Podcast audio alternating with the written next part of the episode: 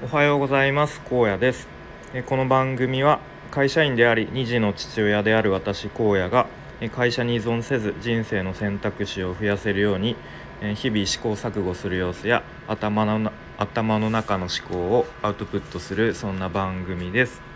ちょっといつもと違う環境で収録しているのでちょっとあの周りの音とかうるさいかもしれませんが、えー、ちょっと多めに見てください。ということで、まあ、今日のテーマはえっ、ー、とまあなんか一貫人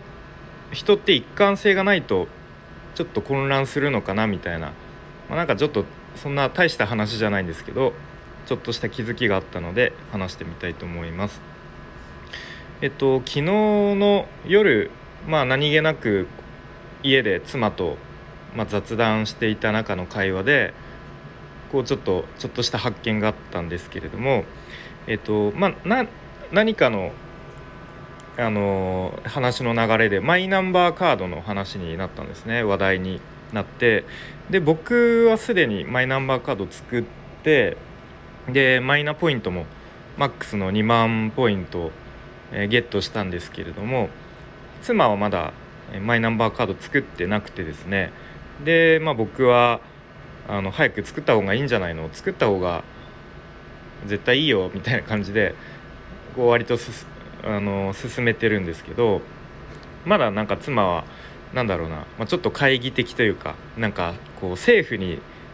こうなんかいろいろ個人情報握られるとなんか悪いことに使われるかもしれないみたいな、まあ、ちょっとそういうスタンスということでまだあのマイナンバーカードを作ってないんですね。うん、でまあ僕がまあ、ね、いやでもそれってなんかなんとなくのこうイメージとかで判断してんじゃないの？と、うん、でなんかもっとちゃんとなんか調べた上でこうメリットとデメリットとか理解してなんか判断した方がいいんじゃないの？みたいなことを言ったんですね。うん、まあでもそれでも妻はいやでもこうツイッターでつながってるママさんたちも結構みんなそんな感じでこうなんか政府のことを疑ってまだカード作ってない人多いよみたいな、うん、ことを言っていてあなるほどなと。でまあ僕はまあでもそのツイッターのママさんたちはそこ何を根拠にというか、うん、そう言ってんのかねとか、うん、もしかしたらそれもイメージで言ってるのかもしれないよということで、うん、で、まあ、妻が「いやでも大体こう政府ってこう税金の使い方も大体あんまりよくあのいいいい使い方しないじゃんみたいな。うん、でいやまあでもそれはまたマイナンバーカードとはまた税金の使い道っていうのはまた別の話なんじゃないのっていう。やっぱりこうイメージでなんとなく決めつけてるじゃない？みたいな。まあこうちょっとこうそういう、まあ、全然なんだろう。あの建設的な意見の交わし合いというか、まあ、そういう感じで話していたんですけどで妻がねこんなこと言ったんですね。いやでもなんかそもそも前はなんかそんなになんかいろいろ調べたりとかなんか勉強とかしてなかったのになんかここ最近で急にそんなになんか勉強とかしだしたからなんかこう人格変わったじゃないけどなんかそんな風に思うわみたいなことをあの言ってたんですね。でこのこれがなんか結構割と根底にあるのかなと思って気づきがあってあなるほどなと。で、まあ、僕が妻と出会ったのはもう社会人になってからだったんですけどでその頃ってうんまだこうなんだろう、ままだっていうか、まあ、20代前半ということもあってこうなんかがむしゃらにこう仕事にまあ、打ち込んでいたというか、まあ、逆に仕事の忙しさになんか忙殺されたじゃないですけどされているような感じでまあなんか一年中ほぼ寝不足みたいな。でもちょっとでも暇さえあればちょっと寝てみようか、ね、寝たいなみたいな、うん、なんかそんなような多分僕が状態だったんでしょうね。うん、なのでその頃のやっぱり僕の印象イメージが多分強いと思うのでそれと比べて、まあ、今のなんかそういうねちょっとまあ意識 意識高い系じゃないですけど、うん、なんか勉強したりとかなんかそういうのとかも調べてこうねマイナンバーカードとかも意見を言ってきたりとかなんかその多分ギャップにちょっとこう、うん、違和感というかがあって、まあ、それもあってこう素直に僕の、うん、意見というか考えとかを、まあ、受け入れられないっていうのもなんか無意識のうちにあるのかなとか思ったりしましたね。うんまあ、なので、まあ、ちょっと今日話したかったのは別にさっきのマイナンバーカードのことはあのあくまでこう例えというか例え話というかで、まあ、なんか人ってこうなんだろうな、まあ、態度とかこう発言する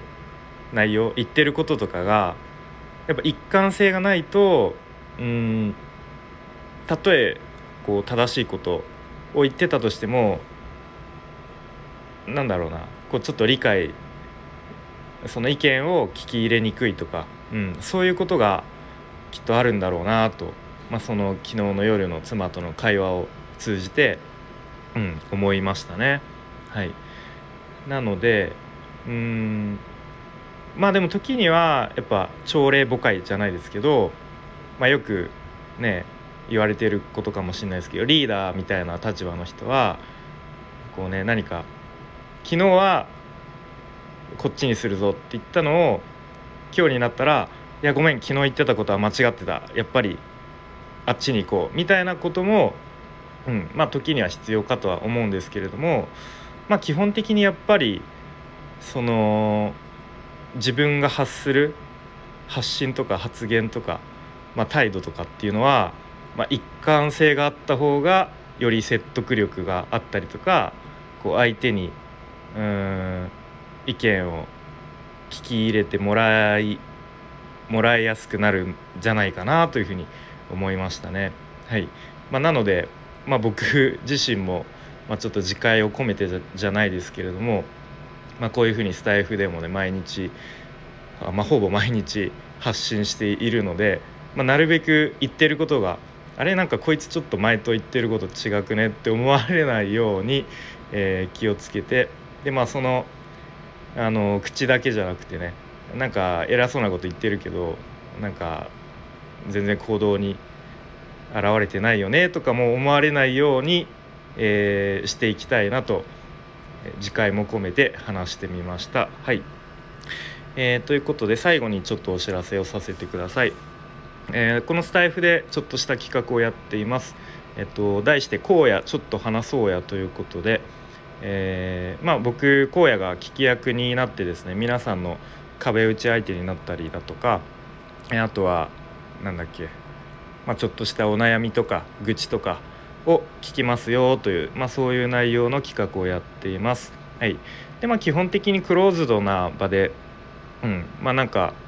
えーまあ、2人だけでじっくりお話ししたいと思ってますがまあコラボライブっていう形であのワイワイとあのお話しするっていう感じでも全然 OK ですという感じです。はいで今までありがたいことに何名かの方とお話しさせていただいてで先日はあのこうスタイフじゃなくて、えっと、ツイッターの方からあの実は荒野さんの配信あのひっそり聞いてますっていう方からありがたくご連絡いただいたりもしたので、